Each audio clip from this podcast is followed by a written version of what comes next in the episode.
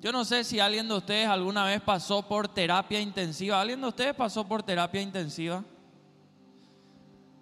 Nada fácil, ¿verdad?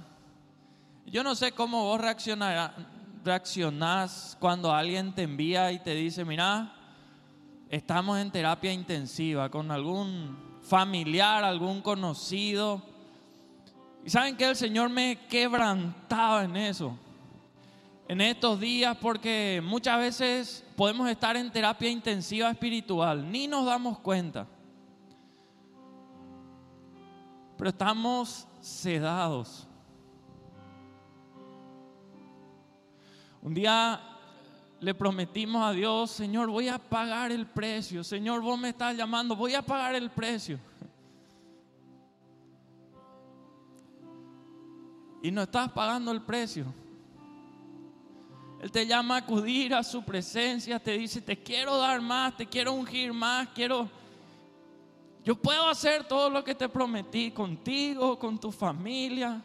Puedo darte todo aquello que me estás clamando, pero no te quiero dar por dar, no te quiero dar para que te pierdas, quiero darte cuando estés con el corazón preparado. Y mi hermano, mi hermana, ahí donde estás, yo quiero animarte a que puedas cerrar por un instante tus ojos.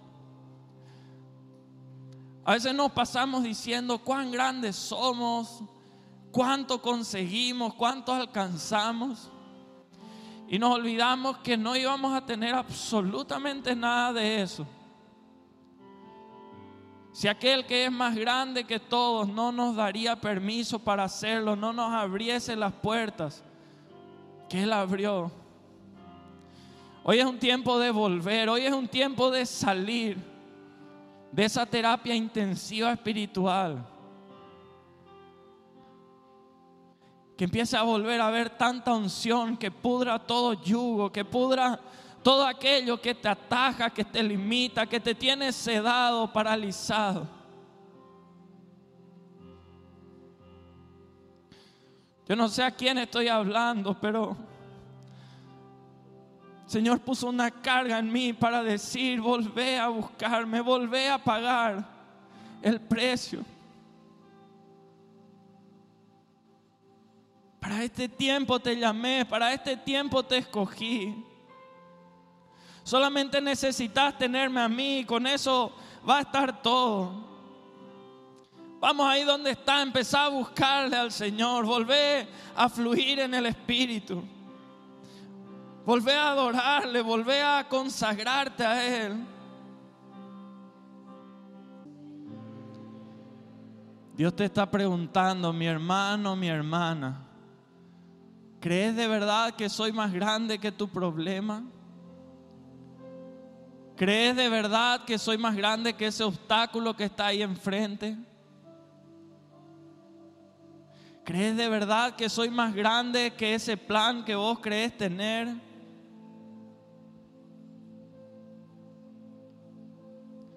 Cuando vos de verdad crees que Dios es más grande que todo lo demás, vos pones a un lado todo lo demás y apuntás todo tu ser, todo tu corazón toda tu mente directamente a lo más grande. Es más grande que cualquier negocio que puedas hacer, es más grande que cualquier posición que puedas conseguir, es más grande que cualquier riqueza que puedas tener, es más grande que cualquier amor terrenal que puedas sentir.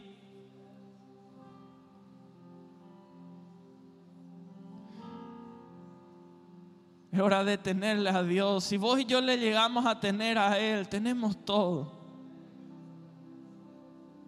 Hoy sal de ese letargo, sal de esa apatía. Hoy vuelve a respirar conforme al latido de Dios. Hoy vuelve a respirar con el sentido de todo aquello que viene de Él.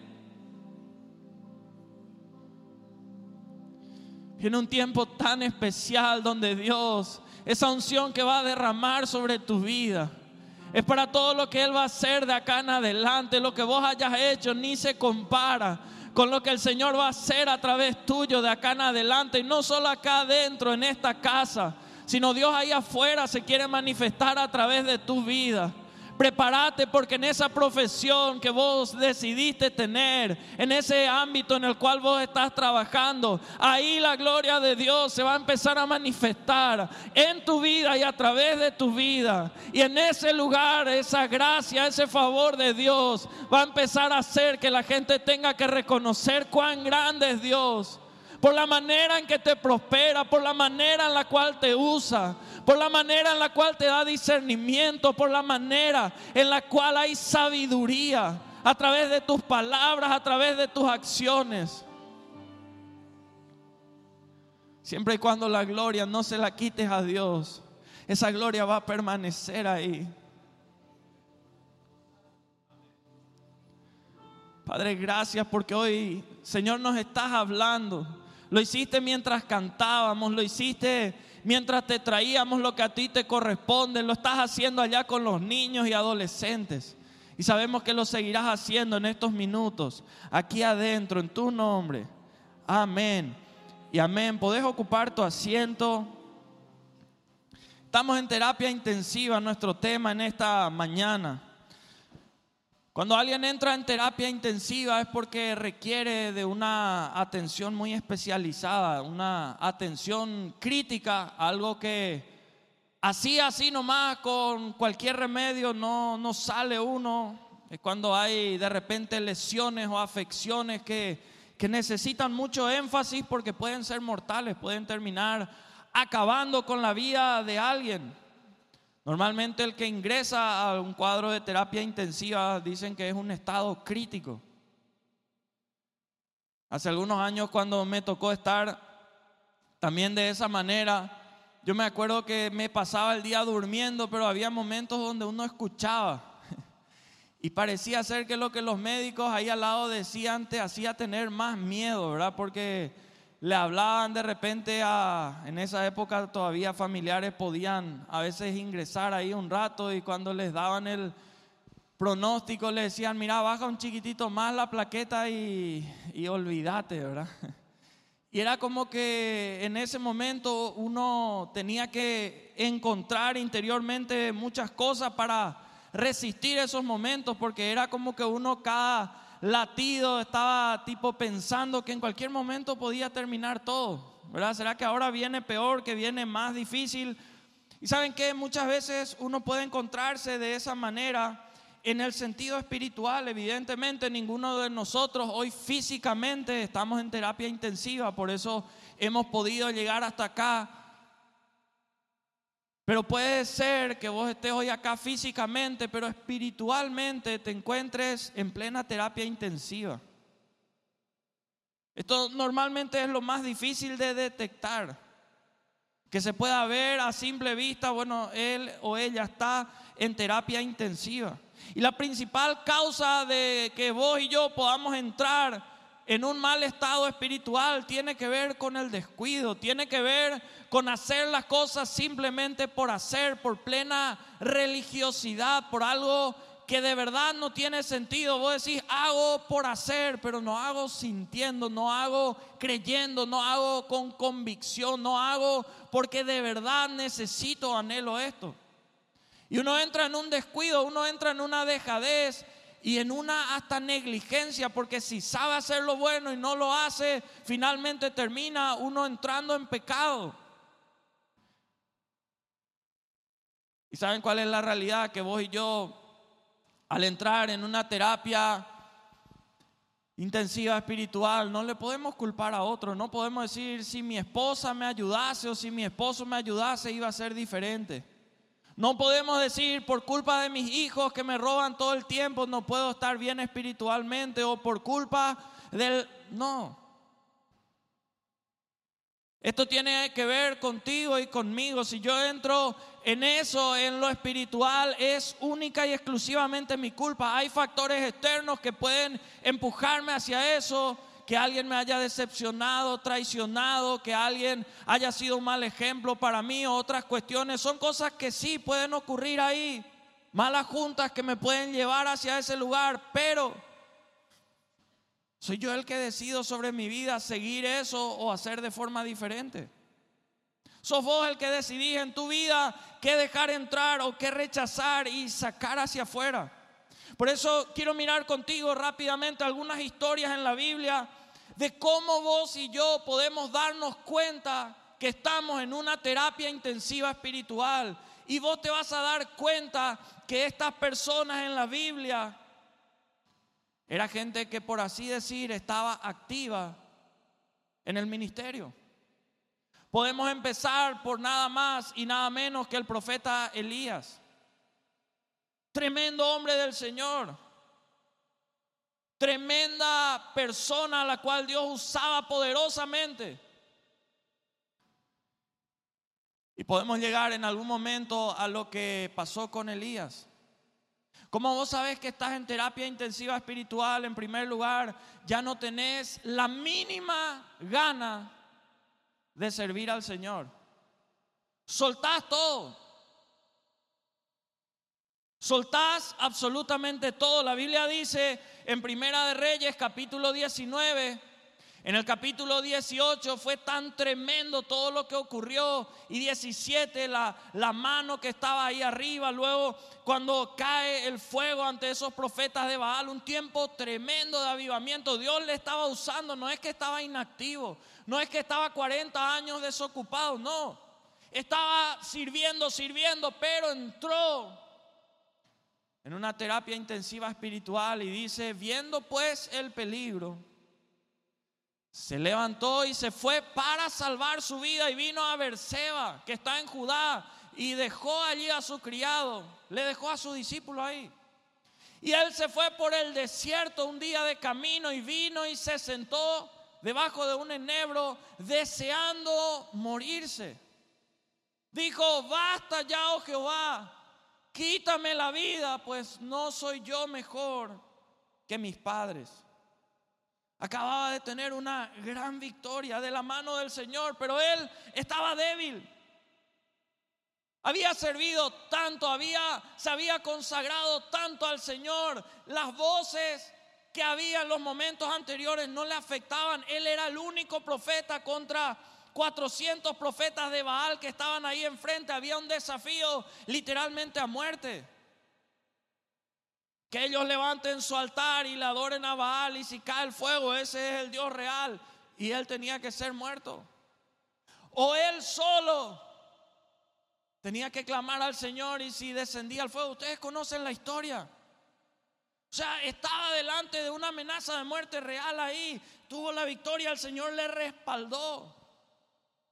Pero ahora después de semejante momento, uno podría decir, estaba en el mejor momento de su ministerio.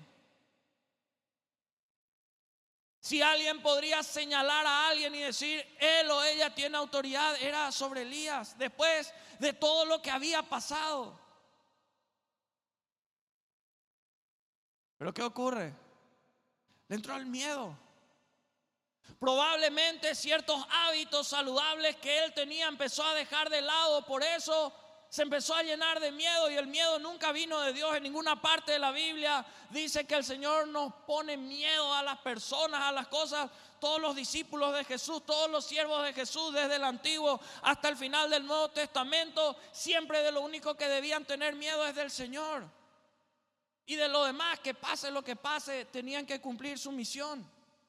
Siempre estaban expuestos a eso. El temor no les podía paralizar, pero Elías, el profeta Elías, entró en terapia intensiva. Soltó todo, le dejó a su discípulo. No estaba predicando, dejó su ministerio. No estaba advirtiendo al pueblo, dejó de servirle al Señor, soltó todo, se fue a esconder, no, no atendía a nadie, se fue simplemente a terapia.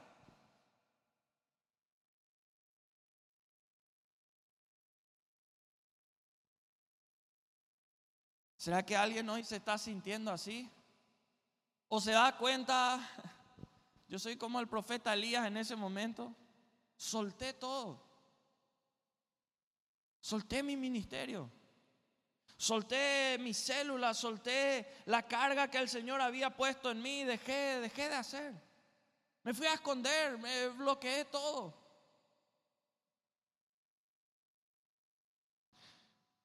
Otro caso, tenemos el caso de Esaú. ¿Cómo vos y yo podemos darnos cuenta de que estamos en terapia intensiva espiritual? ¿Saben cuándo? Cuando vos y yo llegamos al punto de menospreciar y cambiar las bendiciones de Dios por cosas que no tienen valores, es el segundo punto que vos y yo podemos identificar. Cuando vos y yo menospreciamos, cambiamos las bendiciones de Dios por cosas que no tienen valor. Como había ocurrido con Esaú en Génesis, vos y yo podemos darnos cuenta en la palabra del Señor, capítulo 25, versículos 29 al 32, la Biblia dice, y guisó Jacob un potaje. Y volviendo Esaú del campo, ¿cómo estaba Esaú? Cansado. Dijo a Jacob, te ruego que me des de comer de ese guiso rojo, pues estoy muy, ¿cómo estaba? Cansado. Por tanto fue llamado su nombre Edom. Y Jacob respondió, véndeme en este día tu primogenitura. Entonces dijo Esaú, he aquí que yo me voy a morir, ¿para qué pues me servirá la primogenitura? En los tiempos antiguos la primogenitura era algo demasiado especial porque como todo era organizado por claques, por familias, por tribus. Quien llevaba la primogenitura tenía siete bendiciones más. Era algo importantísimo. Era algo fundamental en la preeminencia que iba a tener sobre todo lo demás. Cuando vos y yo entramos en terapia intensiva espiritual, menospreciamos y cambiamos la primogenitura, las bendiciones de Dios por cosas que no tienen valor. Imagínate cambiar esas bendiciones por un plato de comida. ¿Será que se iba a morir si no comía ahí ese guiso? No se iba a morir. Pero estaba en tal estado de terapia que cambió bendiciones de Dios por un plato de comida. Cuando uno llega a decir, estoy tan cansado, estoy agotado de las luchas, estoy, eh, eh, estoy fatigado, estoy, estoy mal. Y pues yo tenemos que reconocer que hoy en día hay muchísimos cristianos, mucha gente conocedora de la palabra de Dios que cambian la bendición de Dios por cosas que no tienen valor, que no se comparan en igualdad de condiciones con lo que Dios puede darle. ¿Por qué lo hacen?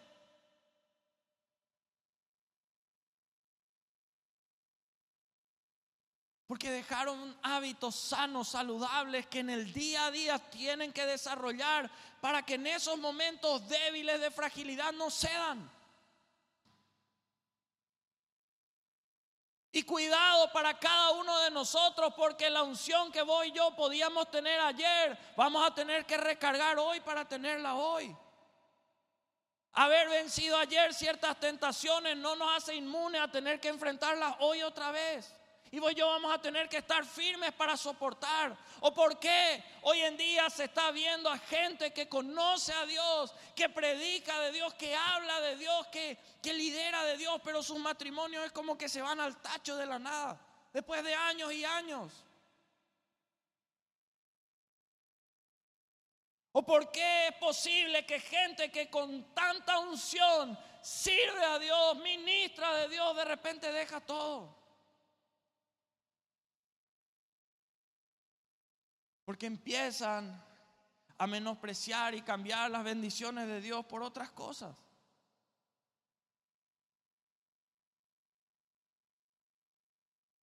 Y entran en terapia intensiva espiritual. Creen que con otras cosas van a llenar su corazón, pero ¿saben qué? Las cosas terrenales jamás van a llenar un corazón que está hecho para el cielo, para las cosas que vienen de parte de Dios que late para eso. Vos decís, no, pero tengo que enfocarme en mi trabajo, en este proyecto, porque ahí voy a ganar más recursos. El dueño del oro y de la plata es Jesucristo de Nazaret. Y si ese proyecto, si ese trabajo, si ese emprendimiento te aparta de Él, no viene de Él, viene del enemigo para robarte tu comunión con Él. Puede decir, pero si yo me mantengo en estos principios, le voy a perder a mi novio o a mi novia. Perdele. Porque si no tiene los principios de Dios, no va a caminar, por ejemplo, en fidelidad contigo. No va a vivir a rajatabla como hombre o como mujer de Dios, como tiene que vivir contigo en esa relación que les va a hacer felices. Tanta gente hoy en día empieza a menospreciar y cambiar las bendiciones de Dios por cosas que no tienen valor. En tercer lugar, ¿cómo darnos cuenta? ¿Saben cuándo? Nos damos cuenta que estamos en terapia intensiva espiritual cuando tenemos desánimo. Y no solo que decimos estoy desanimado, desanimada, sino que ese desánimo nos lleva a empezar a murmurar contra Dios y aún contra las autoridades que Dios pudo haber puesto en nuestra casa, en la iglesia, en el lugar que estemos. Fíjense que la palabra del Señor en números 21, versículos 4 y 5, siguiendo un poquitito con la historia de Saúl, que empezó a formar el pueblo de Edom, dice, después partieron del monte de Or, estaban saliendo de la esclavitud, camino del mar rojo para rodear la tierra de Edom. Y se desanimó el pueblo por el camino. Y habló el pueblo contra quién? Contra Dios empezó a hablar, le quitó de la esclavitud, le quitó ese yugo, le estaba conduciendo a la tierra prometida. Habló mal de Dios y habló mal contra Moisés, el líder, el hombre que Dios puso en ese lugar. ¿Por qué nos hiciste subir de Egipto para que muramos en este desierto? Pues no hay pan ni agua y nuestra alma tiene fastidio de este pan tan liviano. Imagínense, pan light le servía al Señor. ¿Verdad? Tipo ese integral que las nutricionistas o nutricionistas le iban a... En el desierto recibían ese pan tan liviano. El pueblo de Israel estaba caminando, rodeando la tierra de Edom y, y se enoja. Edom era el pueblo que Saúl, el hermano de Israel, el que había perdido la bendición. Ahí estaba establecido. Él no iba camino a la tierra prometida. Pero ¿qué pasó el pueblo de Israel rodeando esa tierra? Se enoja. Ellos camino a algo mucho mayor. Pero probablemente habrán dicho, este acá tiene ya su casa, tiene su cosa y nosotros seguimos acá caminando, seguimos acá buscando y se desenfoca. Se cansaron, se desanimaron y eso les llevó a hablar mal. Vos podés identificar que estás en una terapia intensiva espiritual si hoy en tu vida te sentís igual al pueblo de Israel en ese momento, cansado, frustrado, porque las cosas no van saliendo como vos querías o, o de acuerdo a la expectativa que esperabas. Tal vez puedes ver que a otros aparentemente les va mejor y, a vos no. Y no te das cuenta que el problema no son los planes de Dios, porque los planes de Dios eran buenos, llevarles a la tierra prometida, darles lo que Él les había prometido. Eran ellos los que estaban mal. Y se empezaron a confabular entre ellos. Moisés sube a buscar nueva dirección de Dios. Moisés sube a, recibir nuevas instrucciones de Dios y el pueblo va mal. Es como que empezaron a ver conexiones negativas ahí.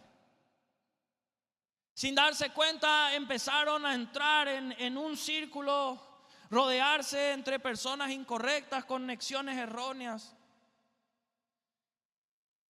¿Y saben qué? A veces vos vas a tener que darte cuenta si querés salir de esa terapia intensiva espiritual. Que a veces Dios va a tener que matar ciertas conexiones para que esas conexiones negativas no te terminen matando a vos. Si vos querés sustento bíblico, 1 Corintios 15, 33 dice, no erréis, las malas conversaciones corrompen las buenas costumbres. Te corrompen. Lo bueno, vos estabas preparado, papá y mamá te formaron con todo el esfuerzo, sacrificio de la mejor manera que se podía. Y obviamente no es simpático que cualquiera por ahí venga y te quiera corromper y llevar por cualquier cosa y uno se planta como papá, como mamá. Lo mismo en lo espiritual, lo mismo en toda área. ¿Será que hay alguna conexión que vos tenés que matar para que esta terapia intensiva espiritual no termine matándote? Porque cuando uno identifica que está en terapia intensiva o se deja morir o empieza a luchar para volver a vivir. Y uno tiene que plantarse en eso. Y cuarto y último, ¿saben? Cuando uno ya entra, no sé cuál sería el peor estado. Pero ¿saben qué es lo que ocurre? No vemos a Dios como Dios sino que le vemos como cualquier otra cosa. ¿Saben a quiénes les pasó eso en la Biblia? A los mismísimos discípulos de Jesús. Aquellos que caminaban con Él de cerca, quienes eran como su círculo íntimo, privado. ¿Quién sabe cuántas conversaciones habrán tenido? ¿Cuántas enseñanzas, revelaciones, demostraciones que voy yo ni podemos imaginarnos? Ahí estaban ellos. Dice la palabra de Dios para que vos veas el cuadro, Marcos 6, versículos 48, 49. Ellos se subieron a una barca. Yo sé que conoces probablemente esta historia. Y llegó una tormenta. Las tormentas siempre llegan en momentos inesperados, siempre llegan de forma no deseada. Y la palabra de Dios dice, y viéndoles, el Señor les vio remar con gran fatiga porque el viento les era contrario. Estaba todo mal. Cerca de la cuarta vigilia de la noche.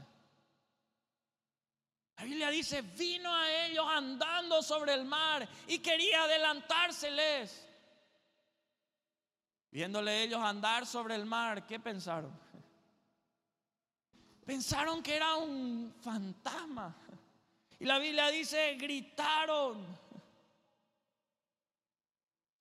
Jesús le ve decaído, Jesús le ve mal. Jesús le ve que está sufriendo.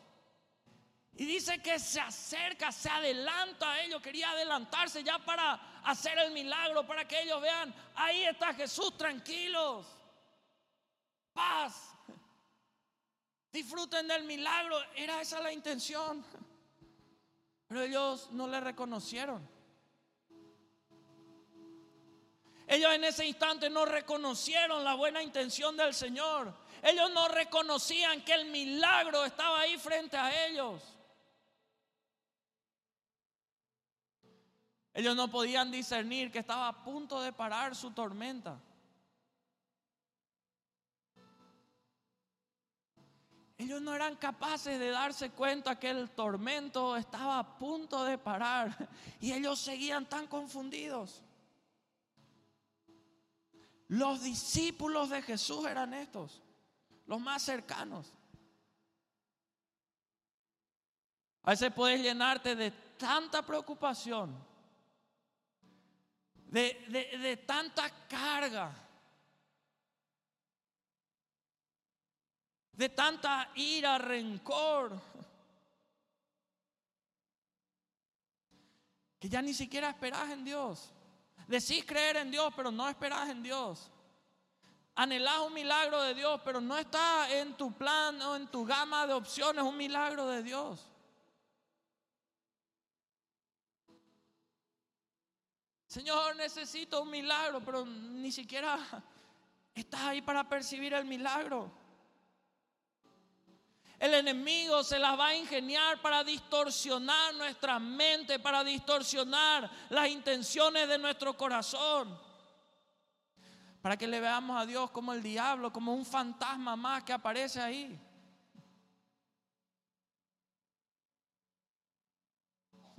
Uno habrá dicho, ahí viene el fantasma, ya nos viene a llevar, ya nos viene a hundir, nos vamos con él. Era, era, algo terrible. Y aquel que se está acercando para bendecirte, vos le ves como una carga, como un fantasma. El enfriamiento espiritual, mi querido amigo, mi querida amiga, es una de las cosas que menos se puede identificar por fuera. Se puede sospechar por los frutos que se empiezan a ver. Y a veces ahí podemos darnos cuenta, pero ¿sabes cuál es la triste realidad? Que a veces ahí ya es tarde. Ahí ya es tarde. Hay algunos que sí tienen la fuerza de voluntad y están decididos a adquirir hábitos sanos, saludables que les hagan salir de ahí. Humillarse delante del Señor y decir, yo no puedo seguir en esta terapia intensiva espiritual.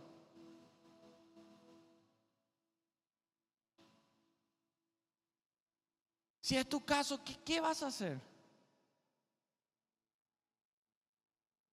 ¿Cómo salimos de esta terapia intensiva espiritual rápidamente? Colosenses capítulo 3, versículo 2, la palabra dice, poned la mira en las cosas de arriba y no en las de la tierra.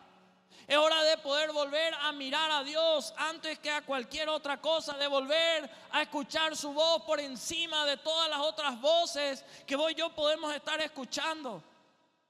De volver a tomar la decisión valiente, con coraje, determinación. Yo voy a hacer su voluntad, cueste lo que le cueste, por encima de mi voluntad. Porque el problema no es Dios, el problema sos vos. ¿O vos pensás que Dios te quiere en terapia intensiva espiritual? De todas las maneras.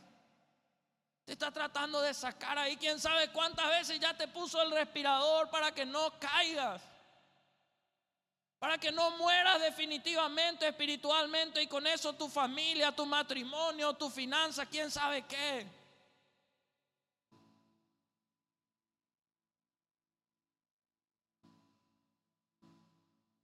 Es tremendo porque dice poner la mira en las cosas reales, la mira. No habla de correr hacia arriba porque uno en terapia intensiva no tiene fuerza de correr. No habla servir hacia la poner la mira, empieza por ahí. Volver a mirar, volver a escuchar, volver volver a lo que está arriba. Versículo 5, lo segundo dice Colosenses 3:5, haced pues. Tenemos que hacer morir lo terrenal en vosotros y cita algunas cosas. Si están en tu vida, matalas hoy mismo. Fornicación, impureza, todo lo que pueda verse de esa manera ante los ojos de Dios. Pasiones desordenadas, malos deseos y avaricia, que es idolatría, dice la palabra de Dios.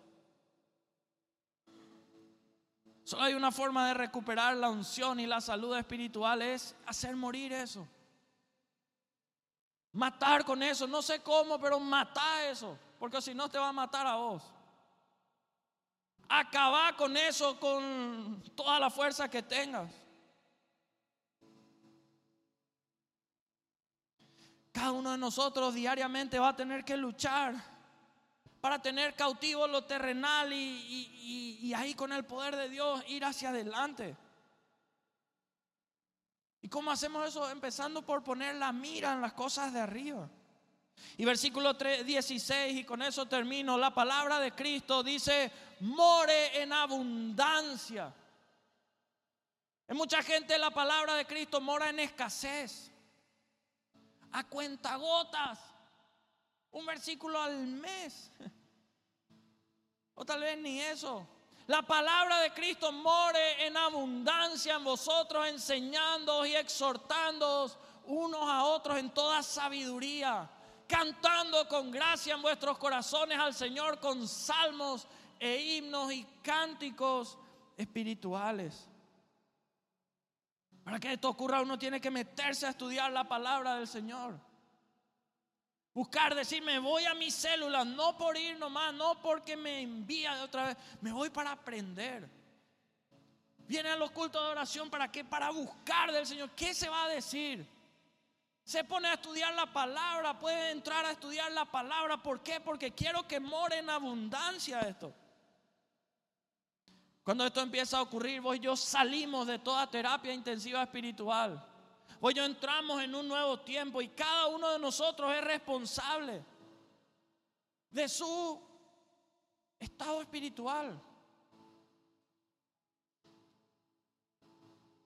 Pues si quiero salir de esta terapia, podés salir. ¿Será que Dios quiere que salga? Te aseguro que quiere que vos salgas.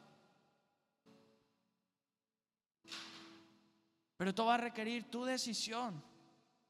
Va a haber un precio que hay que pagar.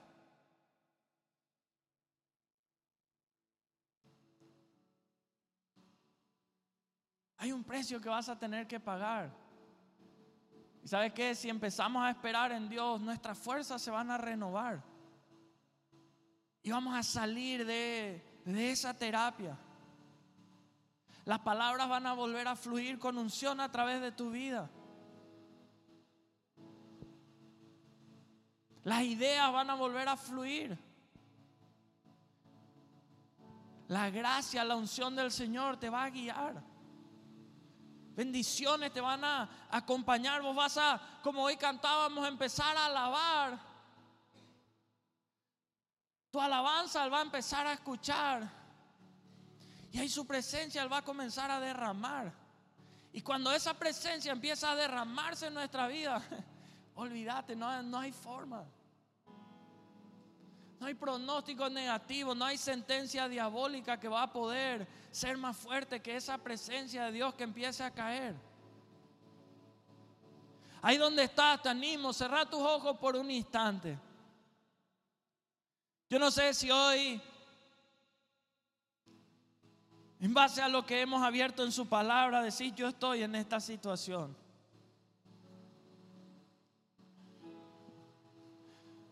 Señor, gracias si hoy trajiste a un hombre o a una mujer en esta situación. Gracias